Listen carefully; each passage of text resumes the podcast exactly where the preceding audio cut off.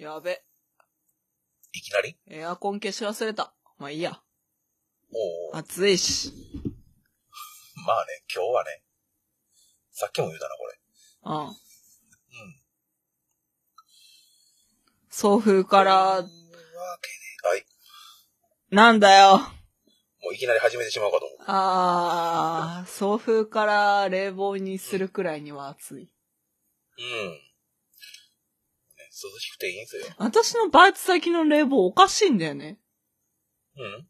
なんか、あ、え、これは普通なのかな？なんかね、冷房よりも除湿の方が涼しい風が吹くらしおー、い。なんか違くね？それってちょっと思ったんだけど。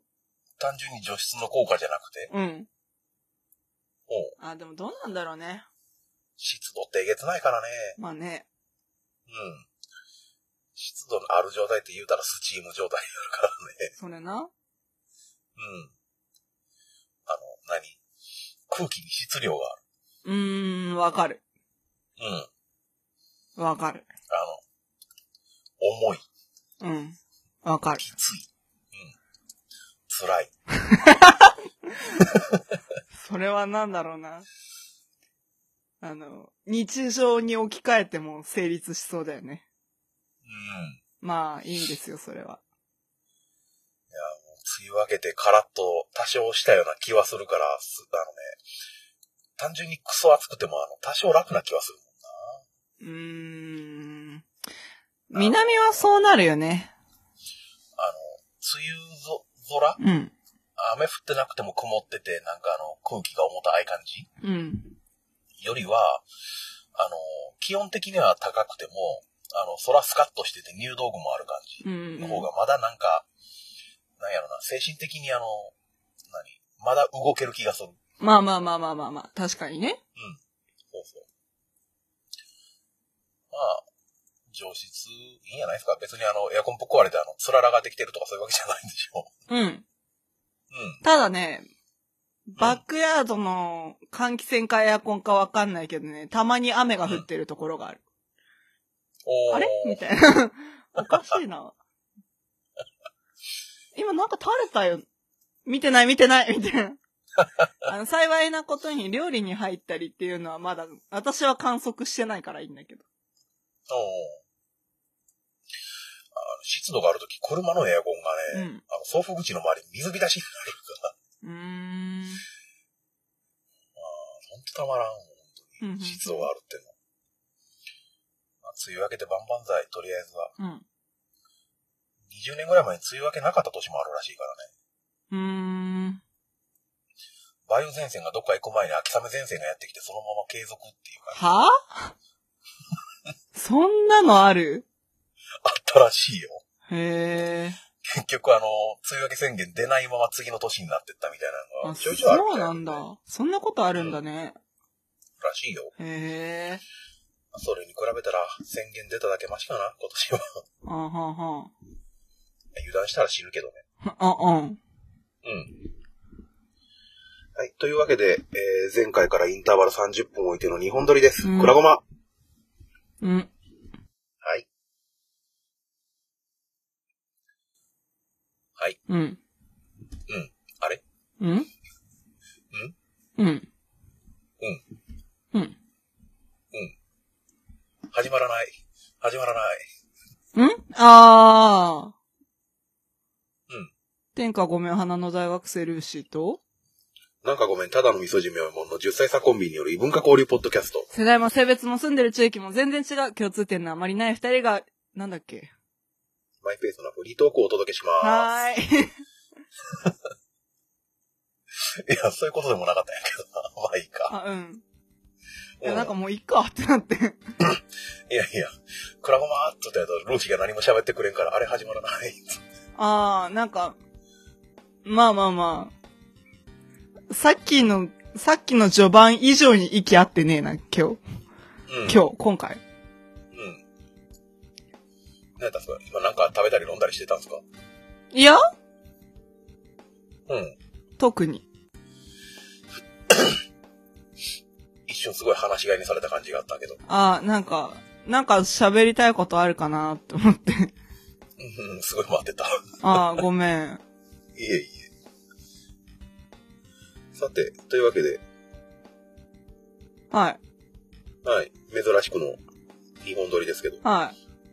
うん。何でしたっけ？えっとね、まあなんか基本的に34回で話漏らして後で喋ろうっていうことをまあ処理していく回だと思うんですよ。うん。でまあ別配信に、、どれくらい空いてるかはわかりませんけれども。そうね。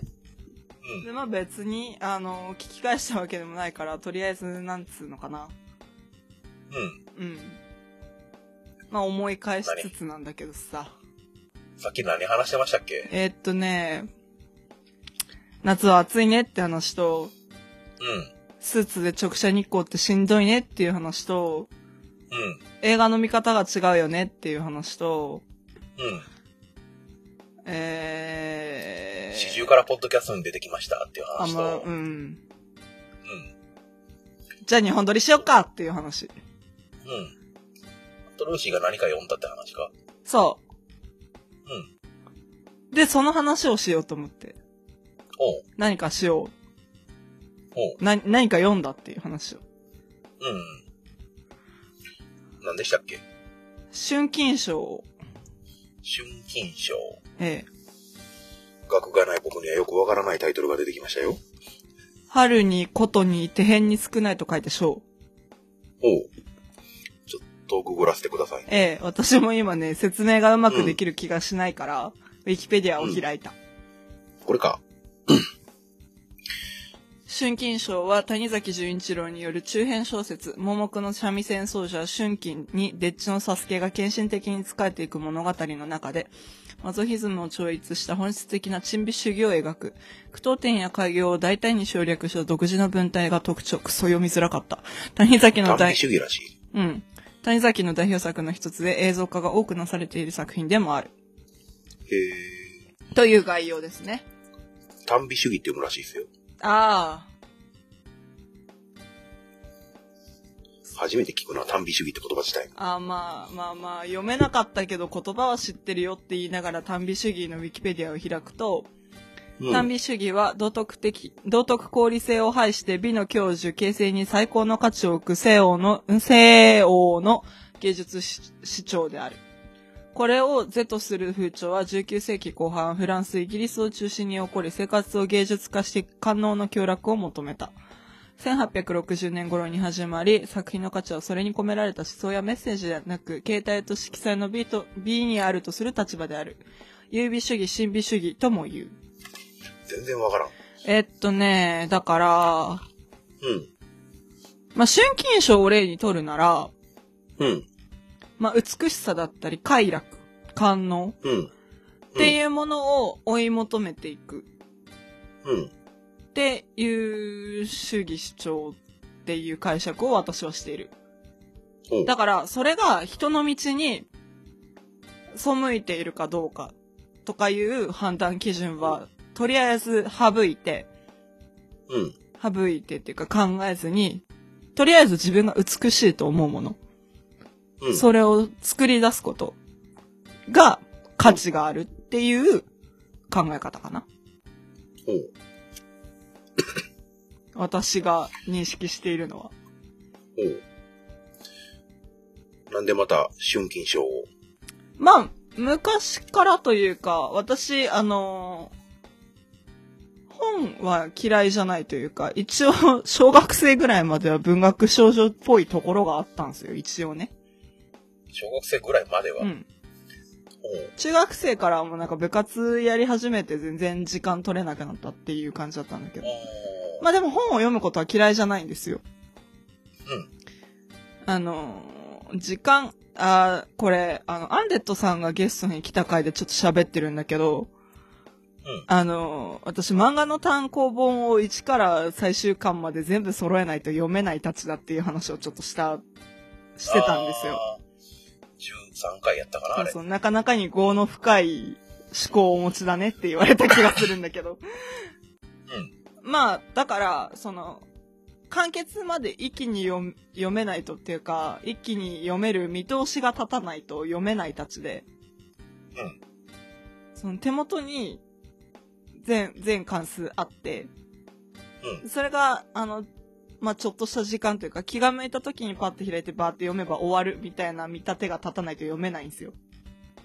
でね、まあ、ちょっと、後で話そうかっていう話になった話を今先にしちゃうと、うん。まあ、みおさんに Kindle をもらったんですよ。うん。あげました。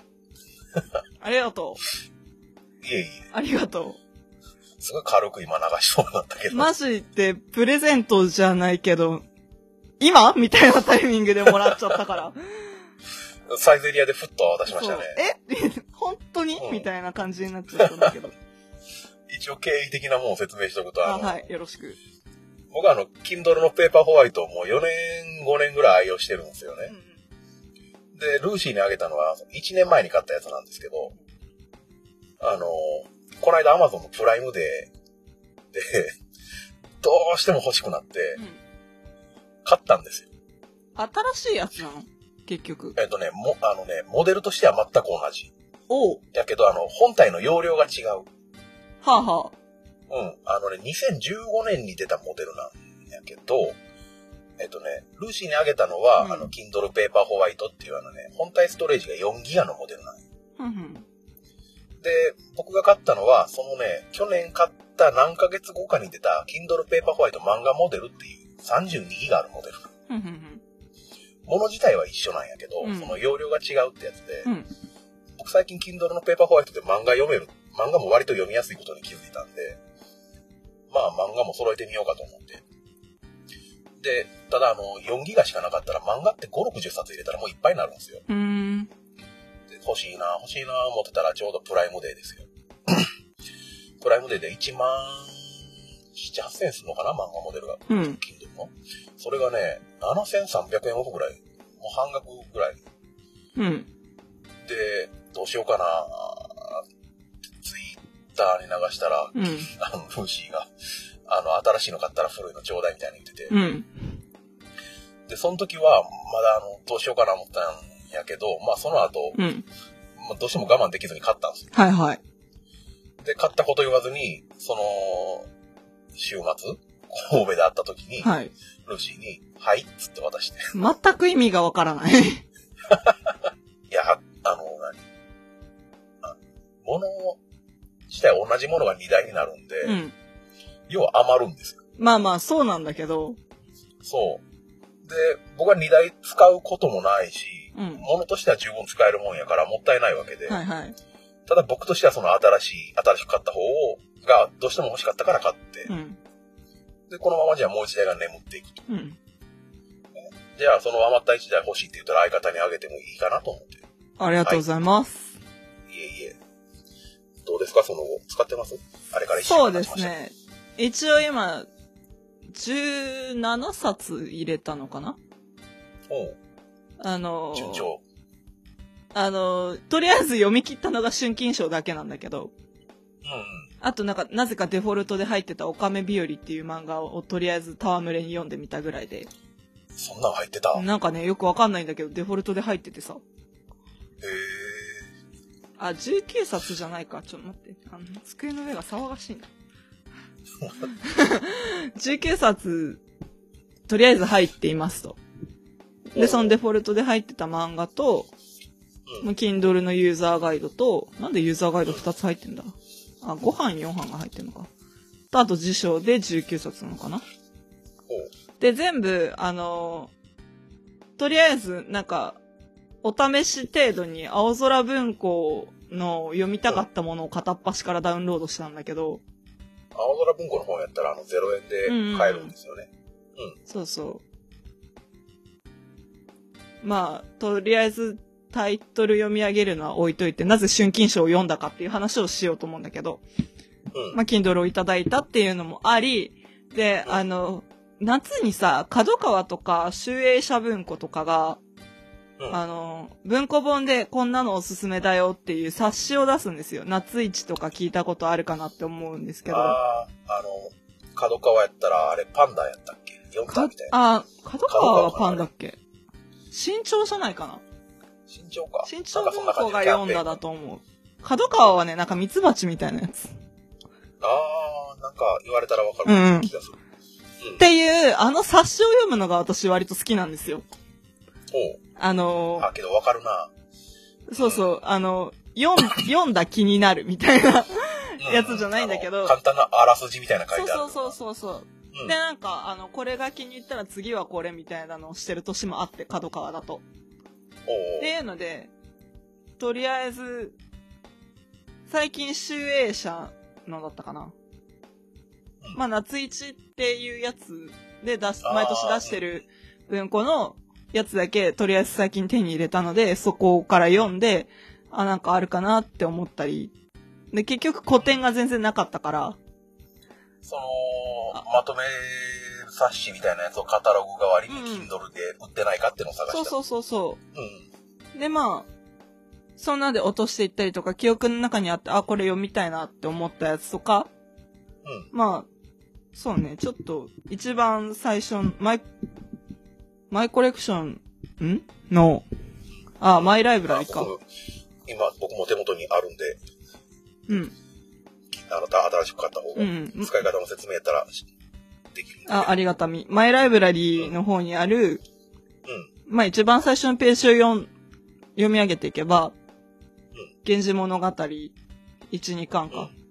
キリツボとホウキギと、うん春金書読み終わったやつと、我が輩は猫であると、うん高村光太郎の知恵故障とか、うん。あの、これは全くもって笹山さんの影響だけど、カフカの審判とか、あダウンロードしてみたって感じ。あと、まあ、シンゴジラきっかけで宮沢賢治の春と修羅を落としてみたりとか。あの、なんかちょっと眠くて朦朧とした頭でいろいろ見てたっていうのもあって、なぜか私は北大城三次の出汁の取り方っていうのをダウンロードした。あのね、北大路の産地いっぱいあるんよ、あるよ。ね。すんごい気になるよ。全部がね、そこそこ短いからね、簡単に読めそうなんやけど。ああ、割と面白そうだなと思って。で、うん。なぜ春金賞から読み始めたかっていうと、うんその夏の文庫本のキャンペーンでずっと気になってたのはあるんだけど、うんそうね。なんか、あらすじを読んでってちょっと惹かれるものがあって。まあ、私が知ってた認識としては、うんまあ、美しい盲目のお師匠さんのために、うんあの、弟子が目をつぶしたっていうことぐらいしか知らなかったんだけど、まあ、なんというかね、読む前、うんと、まあちょっとあらすじを読もうかなって感じなんだけど、かいつまんで。ウィキペディアのね。うんあらすじ。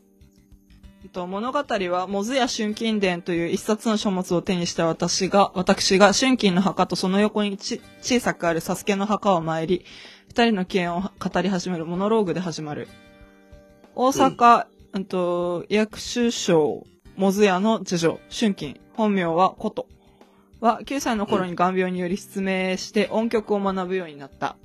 春金の身の回りの世話をしていたデッチのサスケもまた三味線を学ぶようになり、春金の弟子となる。わがままに育った春金の相手をさせようという両親の思惑とは裏腹に、春金はサスケが泣き出すような厳しい傾向をつけるのであった。やがて春金が入信していることを発覚する、妊娠していることが発覚するが、春金もサスケも関係を否定し、結婚も断る。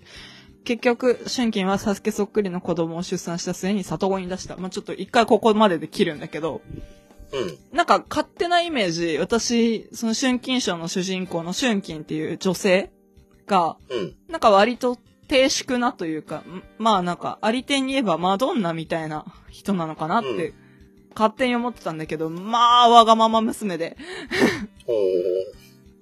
まあその、春金賞に描かれてる春金っていうのが。うん結局その最初に話した、まあモノローグが、うんと、私っていう人がモノローグで始ま、始めていくっていう景色を撮ってるんだけど、まあ、その、私っていう人が、その春金の伝記を読んで、その解釈で語っているっていう形ではあるんだけれども、うんその、その伝記を読んだのと、その私が春金のおは、春金とサスケのお墓を、墓参りした時にインタビューしたその当時のお弟子さんとかっていう話を合わせたものが春金賞なんだけど、うん。なんかね、オムニバスみたいな感じ。オムニバスでもない。その人の生きた歴史をたどるみたいな。うん。ある意味、ルポルタージュではないけれど、うん。春金、春金とサスケっていう、その二人をめぐる、二人の関係性と二人の置かれていた環境うん。を、まあ、一緒に論述していく感じかな。うん。まあね、なんかね、まあ、自分が美しいっていうのも春金は分かってて、9歳だからまあちょっと女の子にしたら、まあなんだろう。顔の綺麗、汚いっていうのもちゃんと分かってくる年じゃん、一応。うん。っていう時に失明してるから、自分が割かし人よりか美しいとか可愛いって言われているっていうのは分かってる。うん。で、そのまま育っていったから、やっぱりなんかプライドが高いのよ。気ぐらいというか。で、それでまあ割とこと、その失明してからこと、三味線とか歌を学ぶようになったんだけど、うん。それもまあ才能があるっていうのが分かってるから、うん。まあ、よく言うのがさ、目が悪くなった人とか見えなくなっちゃった人って、他の感覚が優れていくって言うじゃん。私はそういう経験がないから結局わかんないんだけど。うん。うんでもまあ、やっぱ耳がいい、鼻がいいみたいなエピソードもちょっとあったりして、まあ、まあね、まあねっていうぐらいわがまま娘なのよ。うん。で、まあ、最初、手引きっていうか、まあ、その、目が見えないから歩いていくために手を引いてくれる人が、まあ、デッチ暴行で、その、薬屋所、モズ屋っていう薬屋さんにデッチ暴行に来てたサスケっていう男の子なんだけど、うん。まあ、春季が気に入ったっていうよりも、なんか、波長があったみたいな感じっぽくって。うん。なんか、言わずともサスケが動ける子だったから、うん。まあ、もうそのまま、手引きはサスケがいいわって言って、うん。その、まあ、本当は薬屋さんの店主の、まあ、気に入られれば向こう入りでも何でもしてっていう感じの趣旨で、里子、里子じゃねえや、デッチに出されたんだけど、うん。まあ結局春季のお付きの人っていう感じになって。うん。で、春季のお付きの人をやっている中で、サスケも三味線にはまっちゃう。うん。そう。あの、春季のお稽古についていって、まあ本当に、行き連れて行って、お師匠さんにお渡しして、で、終わる頃に、手引きしに、春季のところに行くっていうんだけど、まあその待ってる間にめっちゃ稽古を聞いてて、で、それで、うん。いろいろ曲を独学で覚えていくっていう感じだったんだよね。うん。で、まあそこまではまあ普通のデチ暴行とそのご主人っていう感じなんだけど、うん。まあさっき最後に読んだんだけど、春金が妊娠しちゃったっていうのがあって、うん。春金賞の中でも直接的な表現はないの、ここには。うん。ただ、春金も違うっていうし、サスケも泣いて違うっていう、絶対そうなんだけど泣いて違うって言ってたっていう記述があるわ、みたいなうん。感。じの文章はあるんだけれども、まあ、明確には言わないけれども、やっぱりサスケにウリ二つの子供うん。を産むは産んだんだけれども、それはサスケの子じゃないし、みたいな。うん。産んだ割に春季も私知らないしって言って、うん。結局、じゃあそんなことを言うんだったら、農家に里子に出すよって親に言われて、モズ屋のご主人に言われて、知らん知らんそんな子って言って、本当に出してしまう。うん。うん。で、その後、春金がやがて、まあ、ウィキペディアに戻るんだけど、二十歳になって、うん。あの、お師匠さんが死んでしまったのよ。三味線の。うんで、独立して、まあ、あの、お稽古の先生になるんだけど、うん。でも、やっぱり、その、お稽古の先生になったのを機会に独立した親元を離れて暮らすことになったんだけど。で、うんサスケもそれについていって。ただ、春金の豪遊ぶりがすごすぎて、まあ一応家も割と大きな家ではあるんだけれども、庄屋だし、うん。あるんだけれども、それでもなんか落ち着かないレベルで財政は苦しかったそうで。おお。で、まあいろいろ話はあるんだけど、ちょっと飛んで、うん。で、まあその春金のお弟子さんで、でも、うんいつか春金といい仲になろうっていうのが目当てで弟子になったやつがいる。利太郎っていう弟子がいるんだけど。まあそいつに恥をかかせるわけ、春金は。まあなんか、その、ちょっと、口説かれそうになったんだけど、いや、お前みたいなやつ、みたいな感じのあしらいをして、しまったのよ。うん利太郎。で、その、その春剣に振られた利太郎が、じゃあ、うんいや、でもって言って稽古に来たら、まあ、もともと春金気性が荒くて、うん。まあ、さっき、あらすじで、サスケが泣くような激しい稽古を、まあ、14、5ぐらいからつけてるような子なのよ。それがだいたい30、40くらいの話なんだけど、うんあの、美貌が目当てで弟子になった利太郎の話は。さあああ、春金が30、そうそう40になった頃。春金アラフォーぐらいの話なんだけど。その激しい気性のまま育っていったわけ。で、あ。まあ、三味線の腕もいいから、やっぱ周りはもう手出しができないわけよ、その荒さに。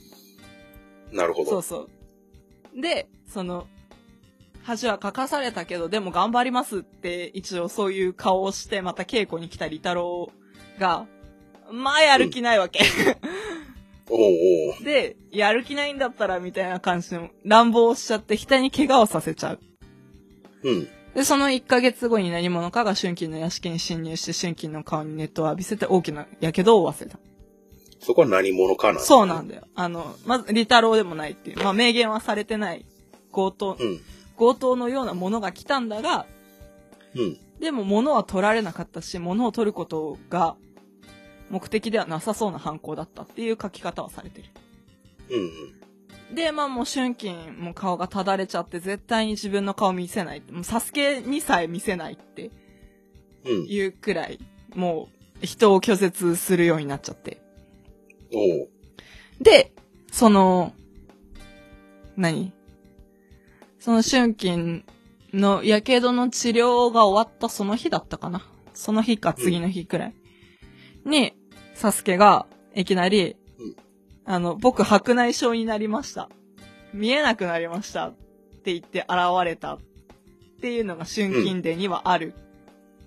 って書いてあるんだけど、まあ、その春金とサスケの近くにいた女性っていうのが、まあその、語りをしている私と話した話によると、うん。サスケはどうやらその治療が終わった次の日に自分で、うん。あの、目を針でついて失明した。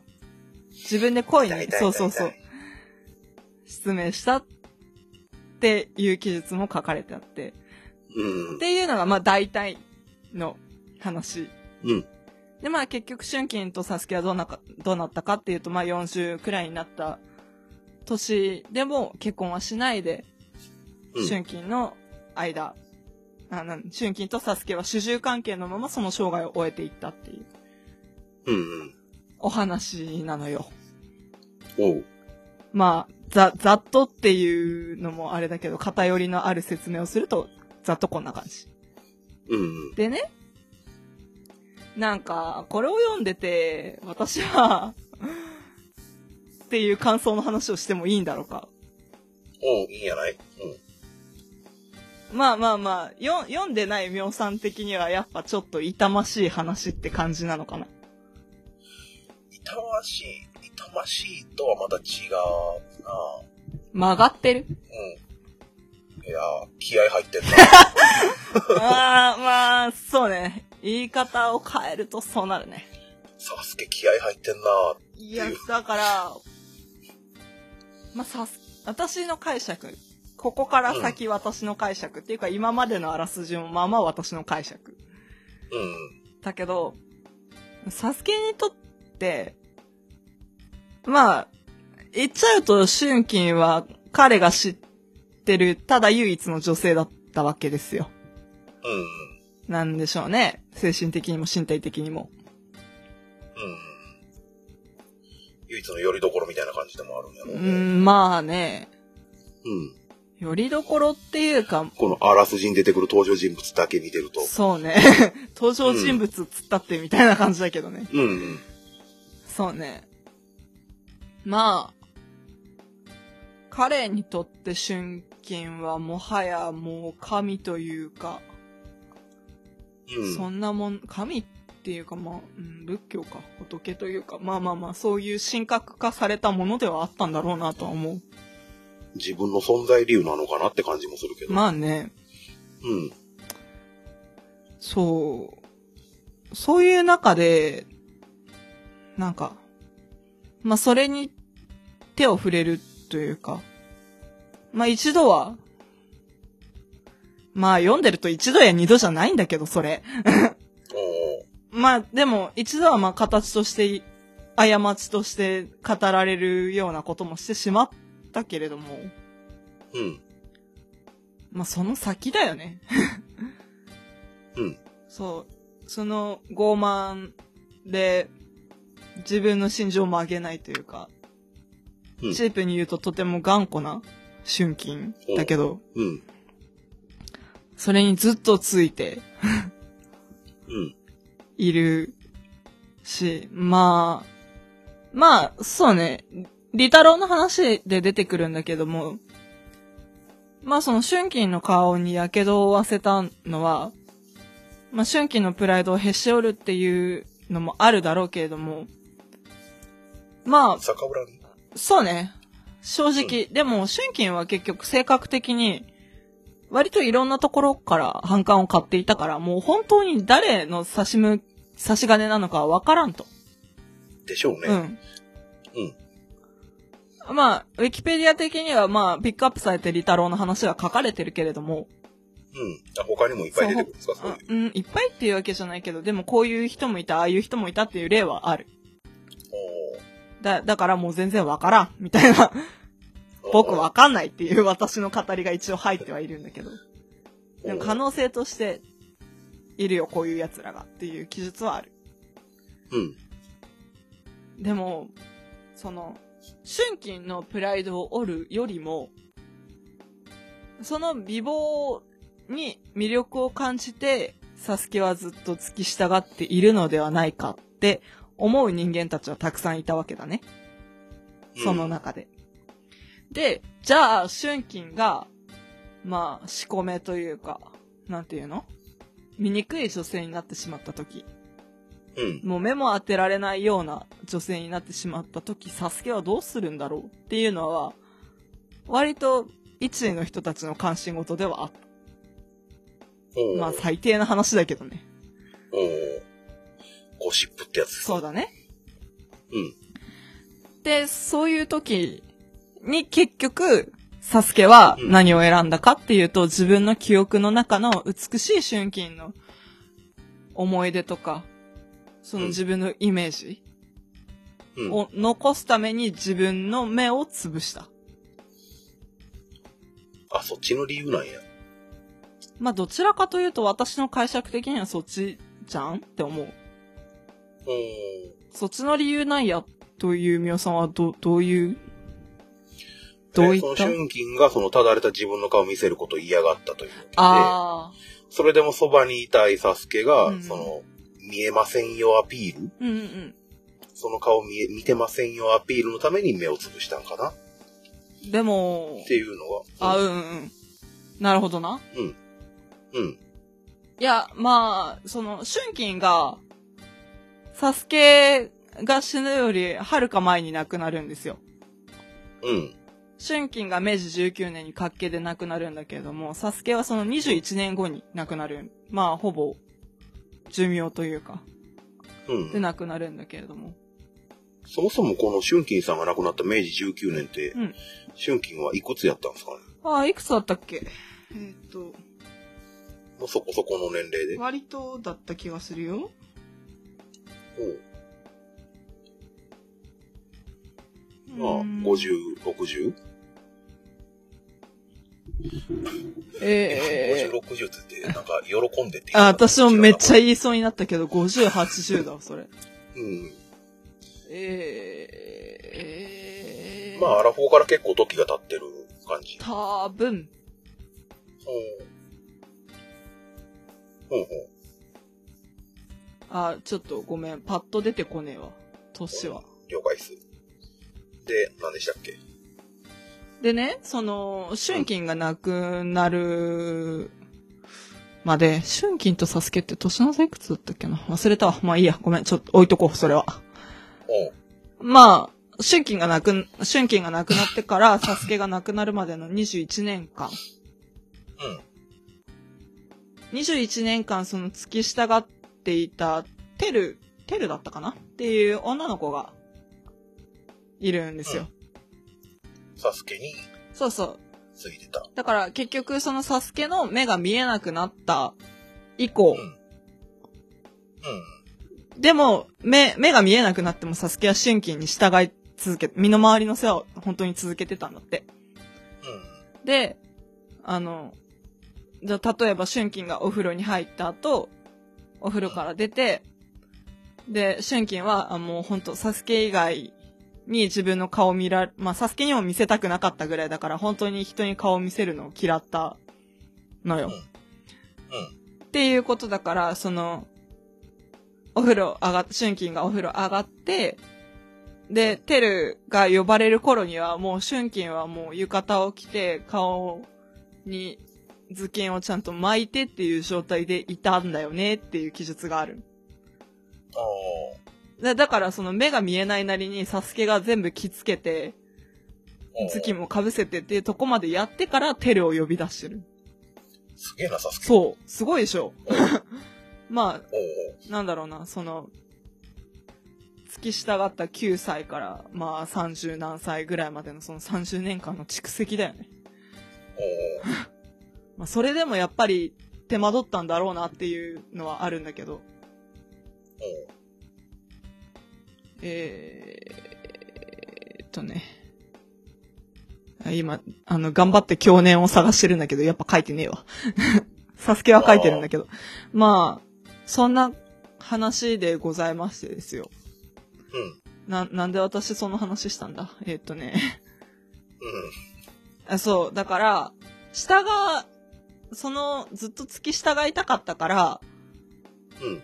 目をつぶしたのがパフォーマンスであるとするならば、本当に目をつぶす必要はないわけじゃん？理論上ね。だから、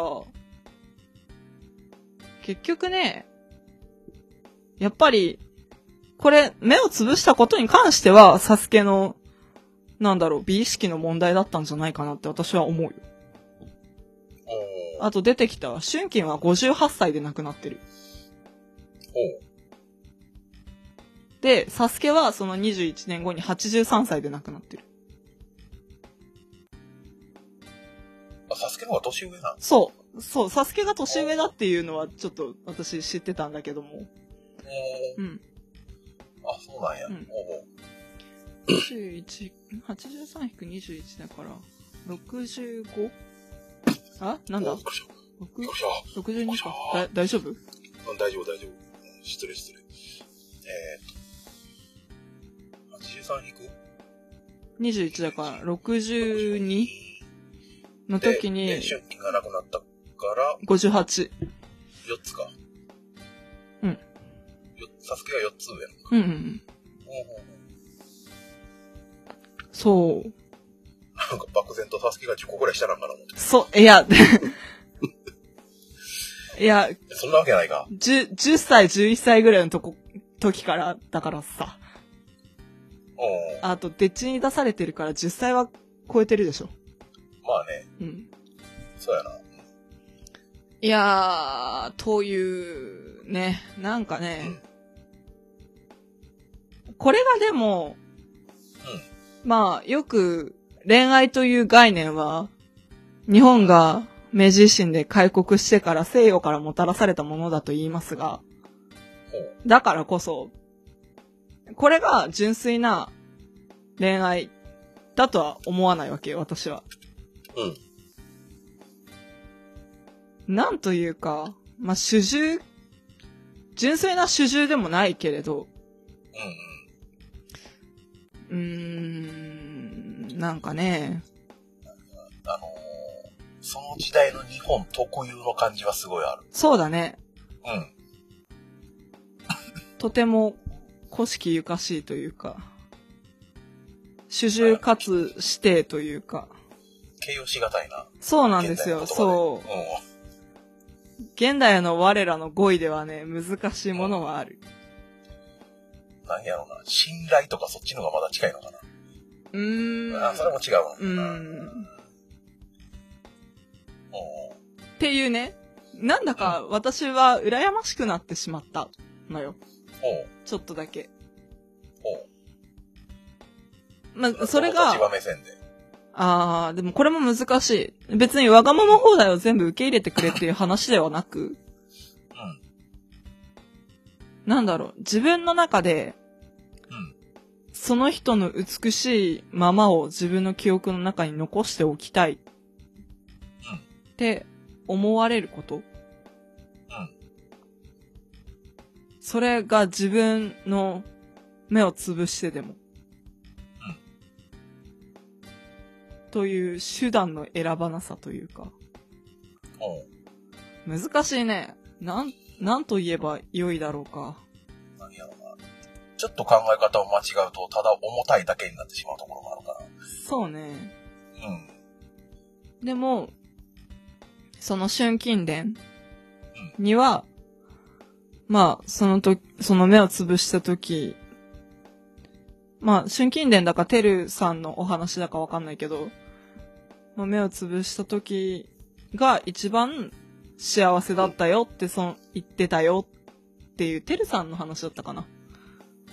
サスケが、なんか、あの、春金が生きた世界、生きていた世界に自分も入れたことが無常の喜びだった、みたいな。あー、なるほど。そうそう。という、うん。物理的には真逆やけど、同じものを見ることができたみたいな感じ。そうそうそうそうそうそううん。それがね、来たよね。おほほほなんかほ、そうか。結局、まあ、これは結婚というか、なんかね、昔聞いた話で、うん。恋愛はお互いのことを見ている。うん。うん。結婚というのは同じ方向を見ることだって聞いたことがあって。うん。うん。まあ、一つの考え方として。でも、同じ方向を見てても、視界ってちょっと変わってくるじゃん？まあね。でもね、こ、この二人の場合はなんかもう本当に同じものが見えるのかもしれないなって思えてしまうから、うん。わーおって思う。あの、同じ方向を見るというより同じ世界を見てる感じ。うん、そうだね。まあそれも、うん。うん。うん。同一化とも違うけど。うんうんうんうん。うん。まあ、なんだろうな。ルッシーには割と共依存の毛があるから。まあそれが、ちょっと、なんだろうな、こ、この二人への魅力じゃないけど、私が思うね。うん。この二人へのなんか、え、えも言われぬ魅力のようなものに近い理想？いや、本当はあんまり、なんだろう、だ、誰かと共依存してる自分は好きではないんだけれども。うでもなんか、あ、あー、完成形ですってちょっと思って。そう。だからなんとなく、ほほうって思、思う読語感でしたな。ん。これ、え、これを読んだのはそういう話の内容知ってた上で？あ、いや、まあ、最初に話したんだけど、うん。春金っていう人のために、でっちが目つぶしたぐらいの概念しかなかった。ああ、なるほど。うんまあ、それが、その、うん、なんて言うんだろう、なんて言うんだろうな。まあ、恋ご、シンプルな恋心だと思ってたの、それは。ああ。恋なり愛なりだと思ってたんだけど、うん。読んでみたら、あ、そうでもない、みたいな。日本文学そんなもんじゃなかった。そうね。うん確かに。そうだね。でんか超読みづらいの、これ。うん。らしいね。なんかあの、ウィキペディアのそのそ項目にあらすじの下に文体っていうのがある。う。そうそうそうそう。あのね、うん。そのまま読むけど、春金賞は開業句読点、鍵括弧などの記号文字を極力使わない特徴かつ実験的な文体で書かれている。うんうん。あのね、え、どこで区切れたみたいな。気を抜いてるとね、全然わかんない。僕はたまにツイッターでやる遊びや。あ140文字句読点一切なしでずらずらずらーっと書いてみるってああ、あ、あったね。ああ、うん。新潮文庫版では10行近く句点がないことも珍しくなく。はあ。割とね、青空文庫はね、うん。鍵括弧はよくつけてくれてる。ああ、なるほど。けどね、あの、当点あ句点か。うん。丸ってどっち？丸が句点？多分、うん。多分。うん、句点が丸で、当点が点。そうそう。うん。句点がない。当点はね、たまにつけられてるから、逆に混乱する。ああ、なるほど。けど、まあまあまあ。でね、そう。まあ、感想はこんなもん。まあ、ふわっとしてるけど、うん。そうね。なんだろう。割と、第、第一感想、羨ましいっていうとこだったんだけど。。まあ、そ、それに関して興味があったらまたなんかメールなりツイッターなりで反応いただけたら頑張って喋るけどって感じなんだけど。あの、長さ的にはどんなもんなんですか？Kindle の青空文庫版は1390ページです。せあの、1ナンバーってやつ？ええ、1390。ええ。あ、でもえ、ーそれか、あれか、ページ数って文字のでかさで変わるもんな。そうそう。だからその1ナンバーってのが出る。だから Kindle 持ってる人に分かればいいんやけど、うん、1ナンバーは1390。うん。ああ、じゃあ、そんな分厚いわけでもない。そう、中編だし、そもそも。僕が今読みかけてる本が、あのね、昨日の旅っていうライトノベルなんやけど、これがね、2585やから、これの半分ぐらい。うん、ラノベの半分。厚さで、うん、厚さで言ったら、そうか、5ミリぐらいのもんだ。まあまあ、リュックに入れとくとちょっとあんまりいい保存状況ではない感じの薄さだね。それこそあのー何その、夏のフェアかなんかでうん。手に入るようなそのカタログみたいな、あれぐらいのもん。いや、あれよりは厚いでしょ。あ、そんなに薄かったっけ？いや、あの、パンフレットにしては分厚い方だけど、文庫本って考えるとあれは薄、薄すぎるじゃん。ああ。ちなみにね、あの、僕あの、ま ああの、あの、Kindle の中にあの、あれ、あの、源氏物語、おう与謝野明子版の、ああ、それのね、あの、最後のあの何やったっけ？最後のやつ。ああ、なんだっけ？夢の、夢の、浮き橋？なんだっけ？そうそう。そこまで全部入ってるやつがあるんやけど、うん。あの、200円ぐらいで買ったんやけど、ああ。これがね、あの、3万1382。いや、でもそれ、源氏物語53条全部、52条全部でしょ？そうそう。うん。それ52だ比べ。たらだいぶ薄いもんか。比較がおかしいわ。さらっと読める。まあ。割とち、なみに、え江戸川乱歩作品集ってのもあるんやけど、ああ、うん、うん、もういい。11万8000、やめとか。もういい。はいはいはい。まあ、私も、隙間時間1時、ん ?1 時間半ずつで3日かかったぐらいだから、ああ、まあ、何？あの、集中が切れたりなんだりっていうやつだから全然参考にしなくていいんだけど。うん。まあそんなもまあ、んでさらっと読めるぐらいの長さで。ます、全然。で、あと読み、づらいのを考慮してもそれぐらいで読める。そうそう。でね、Kindle で便利なのは、うん。なんかそれこそライトノベルよりだったら、すまあ青空文庫に入ってるぐらいの本当に著作権が切れたような、うん。あの、なんだろう。古典とか読んだ方が Kindle は楽だなって思ったのがあって、う、うおあ、ま、ご、ごめん、ちょっと、あの、あ、あの、ウィキペディア眺めながら喋ってたらびっくりした情報が目に飛び込んできた。まあ、それはいいんだけど。後で喋る。あ、違う違う違う、後で喋る。あのね、はいはい。明明治あたりの文学とか読めばいいじゃんってめっちゃ思ったのが、あの、Kindle って辞書が入ってて、そうそう。知らない文字を長押しすると意味が出てくるから、あの、オンラインでもオフラインでも。うん。それを使うとね、大変読みやすいです。そう。オンライン状態であれば辞書とは別に、あの、ウィキペディアも参照できるし、うんうんうん。あの、英語の本であれば、あの、翻訳もできる。そうなんすよ。そう。便利でしょう。そう。そこがね、割と魅力的な便利さですね。ちょっとハード面の話、うんいいですか？実際どうすか？電子書籍。まあ、これはあの、Kindle Paperwhite はその液晶画面じゃなくて、その電子ペーパー、インクっていうのかな。うんうん。紙に近いのを売りにしてるんですけど、使ってみた感想としては？割とね、好きですよ、この感じ。おう。そらよかった。ええ、それくらいしか感想はない。書体変えれるの知ってます？あ、なんかちょっと見せてもらったけど別に、今、今日、えいいよ、気に入ってるから。あ、そう。文字のサイズ変えるのを、ピンチで変えれるの知ってます？うん、知ってる。あ、そらよかった。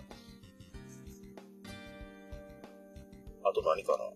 画面の隅をタッチするとあの、1ナンバーか、この章を読み終えるまでの時間とかって切り替えれるとか。あ、うん、わかる。あじゃあ OK です。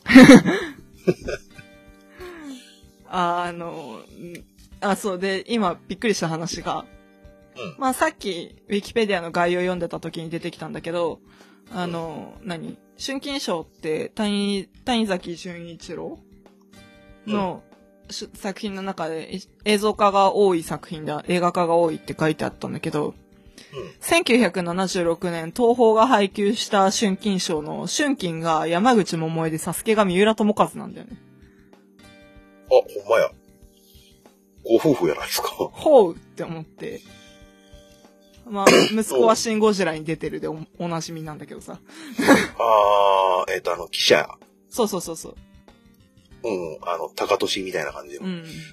うん。えー、76年。76年。ルーシーが生まれる21年前ですね。僕が生まれる9年前ですね。ああ、そんな。うん。いやー、まあ、そうですね。うん。割とね、うん。なんか、さっきちょっと単美主義のウィキを読んでた感じ、ちょっとね、あの、読みたいなって思っている作者が割といた。うん？短美主義。ああ、そうそう。を見たとき。江戸川乱歩とか夢の旧作もこの辺に入ってくるから、夢の旧作って、ドグラマグラ、そうそうそう。おおあれまた読みにくい本や。ドグラマグラはね、一回舞台で見たから、ちょっとそれを元に頑張って読んでみようっていうのがあるかな。僕はね、2年おきぐらいに挑戦しては、最初の中庭のシーンぐらいであの、断念する。中庭のシーン。うん割と序盤。うんうんうんっていう遊びをもう10年ぐらい繰り返してる。遊び？2年ぐらい経ったら、あの、ああ、もう一回読んでみよう。うん、無理。つってやめていくっていう。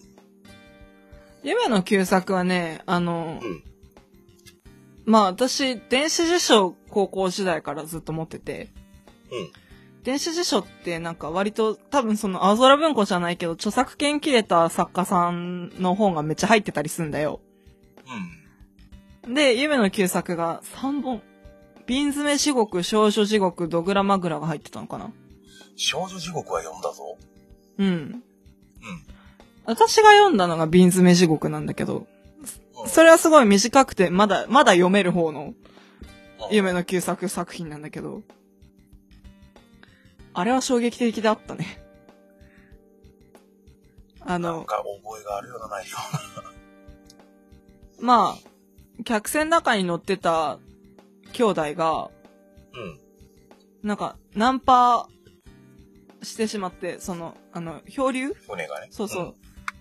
してしまって、で、まあ無人島にたどり着くんだけど、どうやらそこの無人島で、うんまあ、まあねえって感じになってしまって。うん。う んもうなんて言ったら伝わるんだろう。えっとね、伝わるっていうか、まあ、あの、普通に、一線を越えてしまったというか。うん。で、そこから妹の精神が最高におかしくなっていくっていうのが、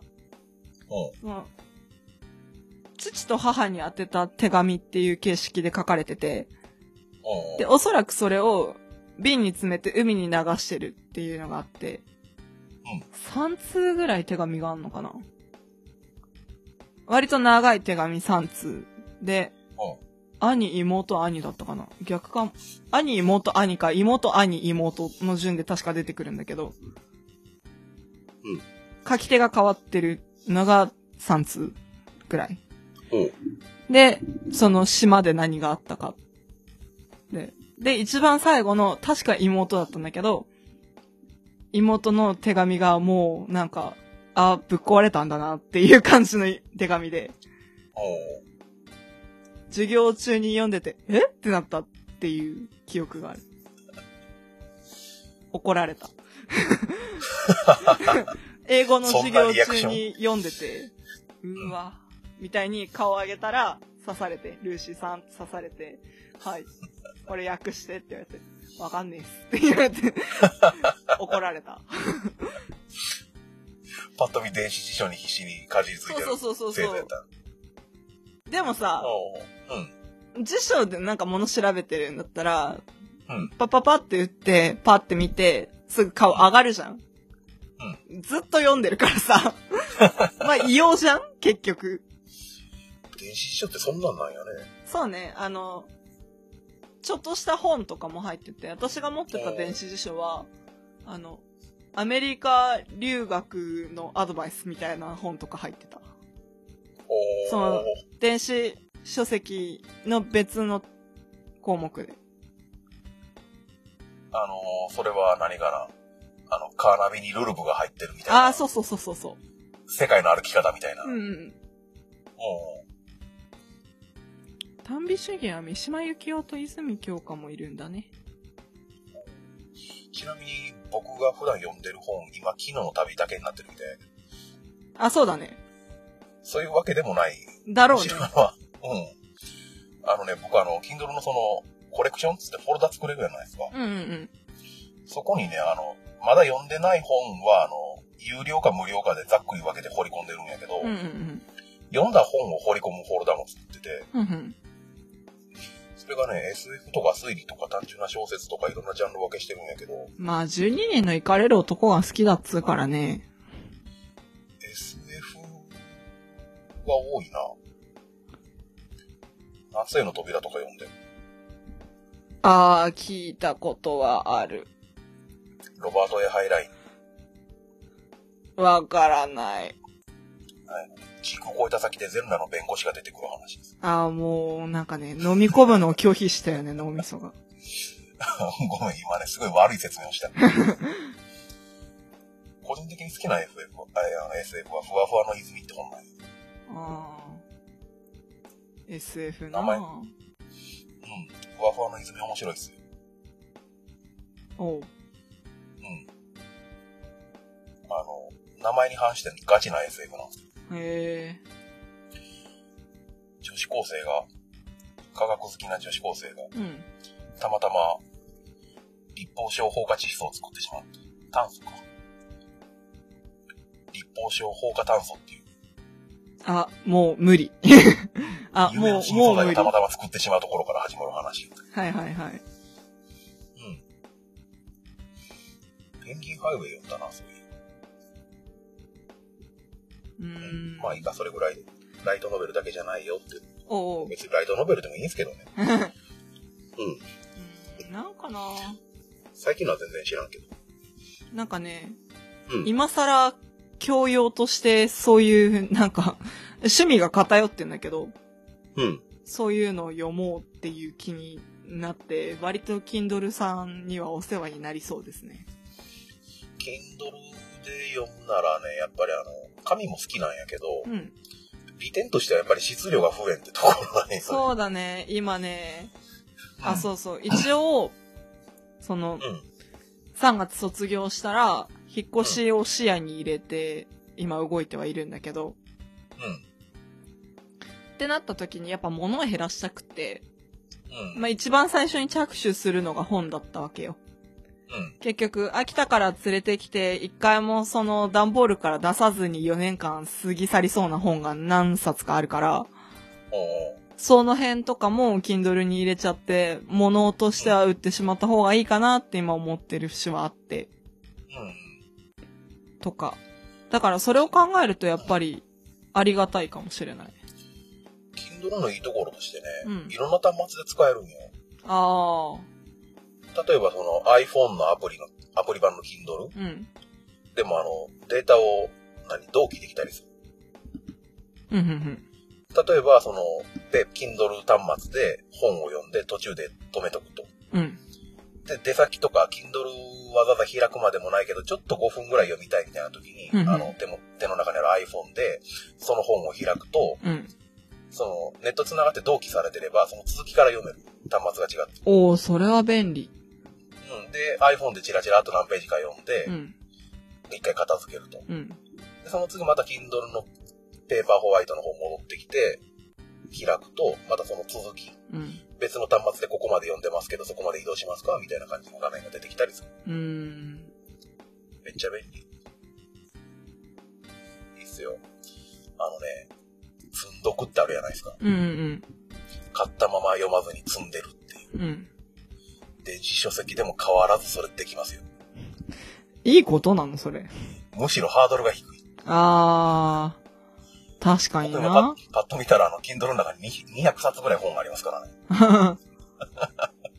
そんなかい。うん、半分も読んでない。読めよ。いやね、あのね、目に見えんからね、どれくらい積んでるかがね、わからない。あー。改めて考えると、うわってなる。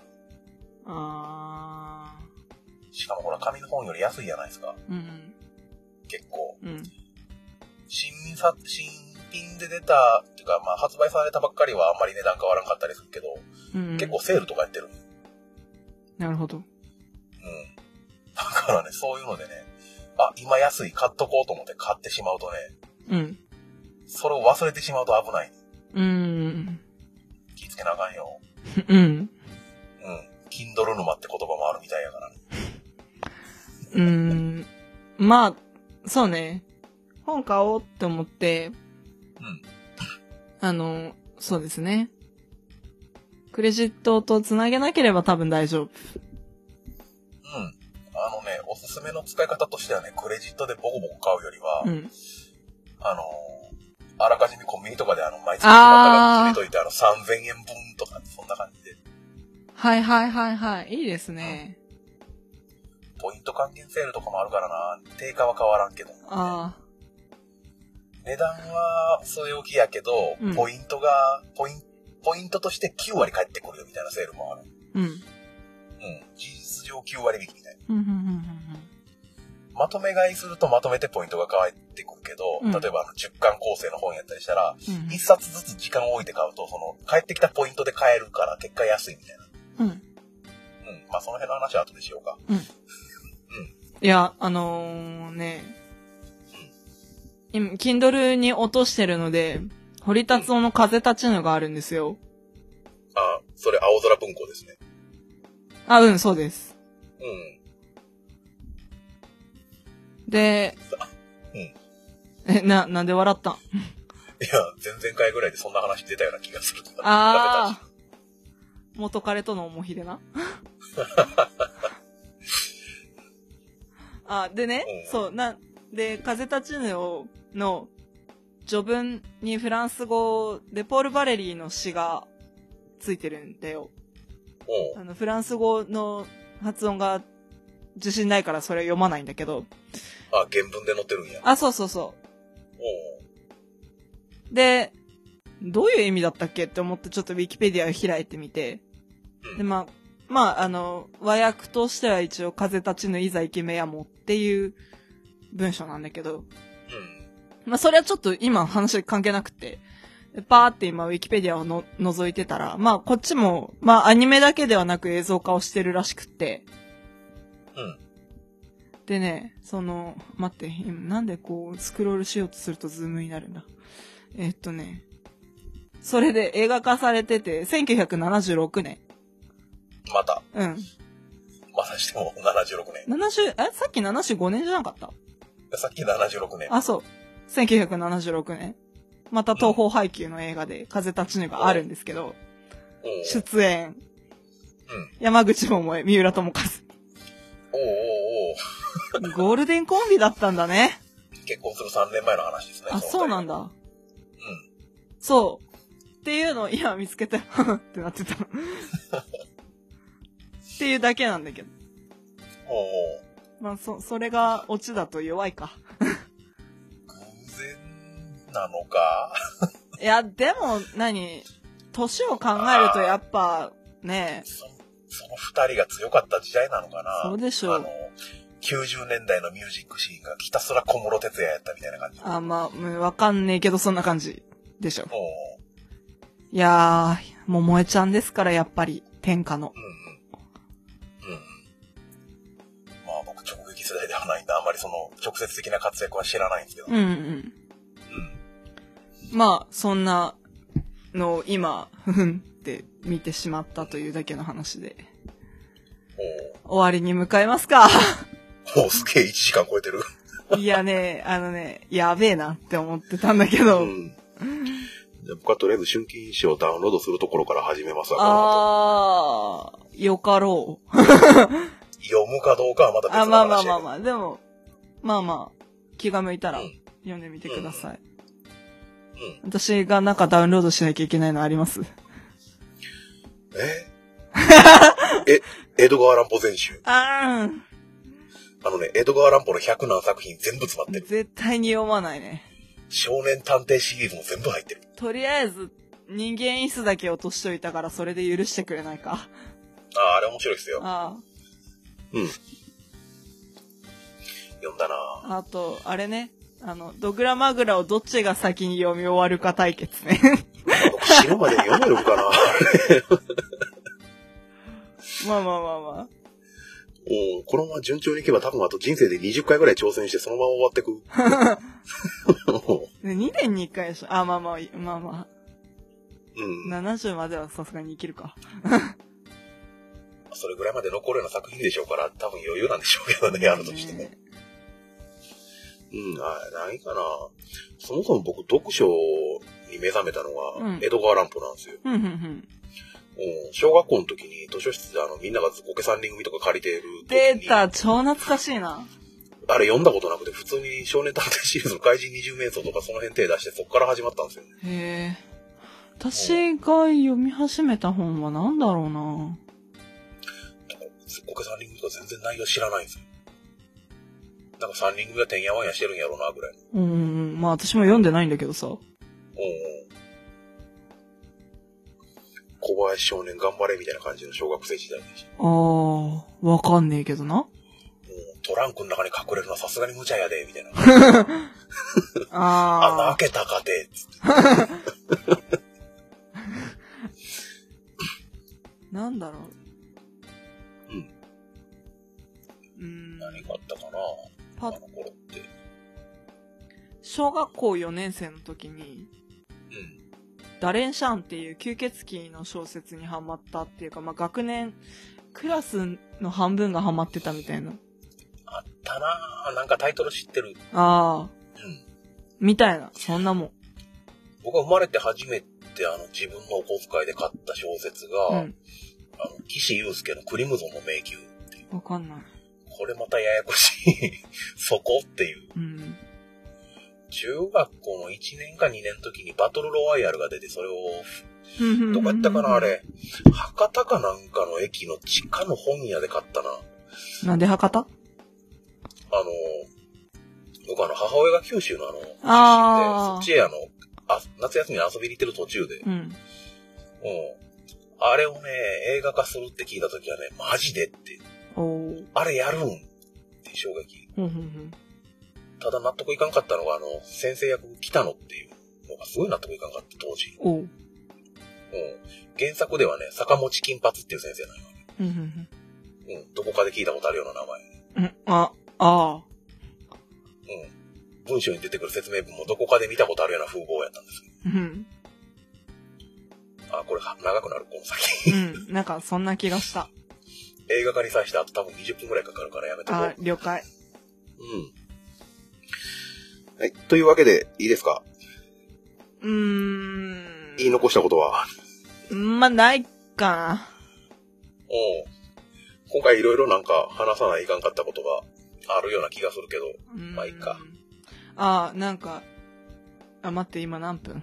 えっとね、70分です。あー、やめとこう。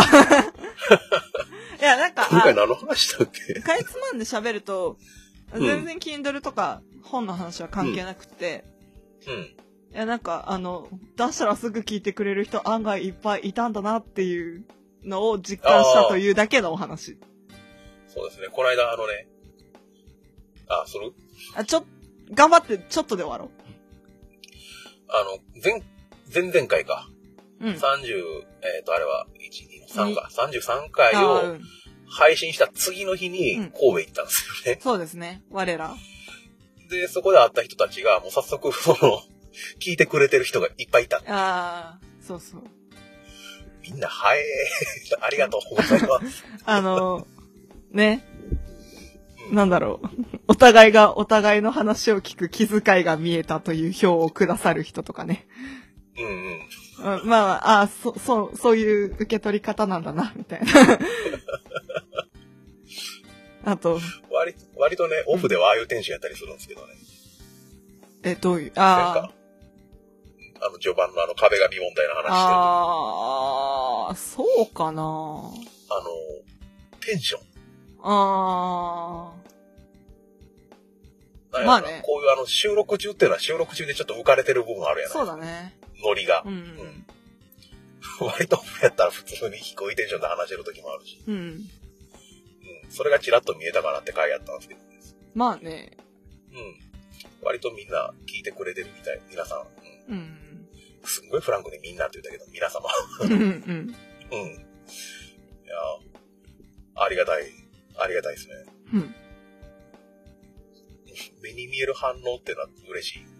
そうっす目にね。見えるというか、うん。リアルな声というか、うん。聞いたよっていう。うん。まさかあそこまでのスピード感で皆さん聞いてくれてるとは思わなかったっていう話がありました。うん。うん。まあ、そうね。なんか、実際の声がルーシーにも届いた日ではあったから。今までなかった？あんまり、あ、その、先日も言ったけれども、うん。あんまり私のとこまで届くことがないですな。ああ。ではもし、こちら聞いてくれてる方で、はいルーシーに直接会う方がいれば、語尾にゃんで話しかけていただければ。頑張ってやります。ああ。いや、まあまあまあまあまあ、あのうんね、要請されたらやれるんだなって最近分かった事案もちょっとあったので。大丈夫な。それ。あ、まあ、うんそのと、方向で進めて大丈夫な。ただ、ただ、言っておくと、うんその、ですね、あの なんて言うんです？喜びさんでやるわけではないよ。そうね。あの、スイッチがバチンって切り替わるぐらいの気持ちというか認識でいていただけるといいかなーって思います。まあ、とりあえず、あの、聞いてるよってのを、言っていただければ、う。うんちらはとりあえず、あの、やったぜってなる。そうだね。うん。しゃーってなる。うちら、あの、自分たち、自分たちから、あの、聞いてくださいということまずないからね。そうね、やってるんです、ぐらいの。うん。じゃあ、聞きますね。いや、大丈夫ですよ。あ、いや、まあまあまあ、聞くなという意味ではなく、あの、あ、無理しなくて大丈夫です、みたいな。気使って聞かなくて大丈夫ですよ。お暇な時があれば、ぐらいね。まあ、きょ興味本位でぐらいで大丈夫ですよ、うん。みたいな感じかな。大丈夫なんかな？消極的すぎんかな？今のこの会話。あー、本音。本音本音。まあね、大前提としてね、こうやって喋ってるうちらが楽しいっていうのがね、そうそうそうそう。根本やからね。そうやね。そうそう。大丈夫かな？今これ。いけるいけるいける。ままだいける。うんうん。はい、じゃあ番組のアナウンスいってしまいます。はいやはい。くらごまではメール、ツイッター、ハッシュタグにて番組へのご意見、ご感想、えー僕のあなたのくらごまかっこかりを募集しています。ホームページにあるメールフォームもしくはくらごま2131 at gmail.com くらごま2131 at gmail.com にお寄せいただくか、ツイッターで、えーハッシュ、ハッシュタグくらごまをつけてツイートしてください。また、番組ツイッターも開設しています。アットくらごま2131で検索してみてください。よろしくお願いします。お願いします。はい。大丈夫？なんか言い残したことはないか？ああっても次で話せるから多分大丈夫だと思います。了解だ。さすがに3本撮りはないですね、今日は。何の話してたんだろうな。うんどっかでクラクション？そっちだよ。うん、こっちこっち。まあいいか。はい。消さずに残しとこ 入ったかな？う。いや、どうだろうね。うん、まあいいや。ま、そんなところで、はい。番組エンディングテーマは、笹山さんで、群像、アルバム、群像スパイクヒルズより、せいせいせいです。はい。それでは今回も聞いていただきありがとうございましたありが。とうございました。前回言い忘れましたが、お送りしたのはみょえもんと、ルーシーでした。バイバイバイ。バイ。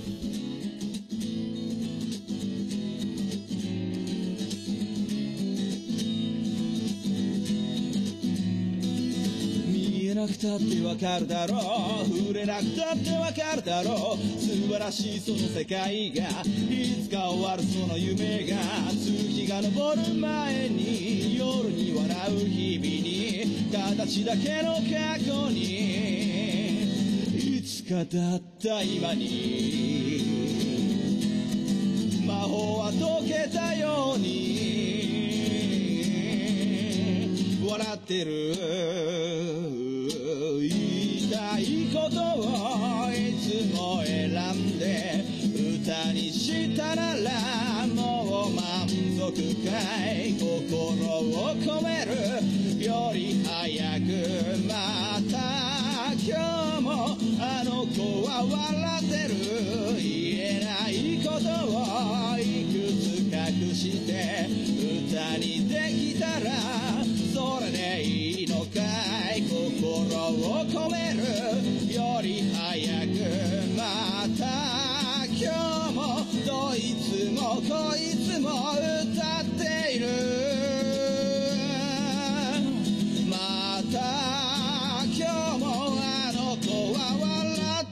まんま。